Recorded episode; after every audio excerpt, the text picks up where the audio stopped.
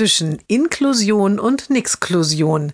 Jeden Montag eine neue Geschichte im Blog von Kirsten mal zwei. Heute der Junge ist inzwischen ein junger Erwachsener und gerne mal abends unterwegs. Alleine geht das nicht, denn er ist nicht mobil. Er braucht immer eine Begleitung, die ihn unterstützt, sowohl in Bussen und Bahnen als auch beim Essen oder auf der Toilette.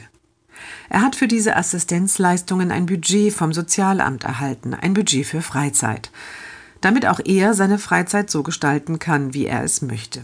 Jedes Halbjahr weist er detailliert seine Ausgaben nach. Nun hat der Sachbearbeiter gewechselt. Der bittet zum Gespräch, denn er hat Nachfragen. Was machen Sie denn eigentlich so, wenn Sie abends gemeinsam mit Ihrem Assistenten losziehen, will er wissen.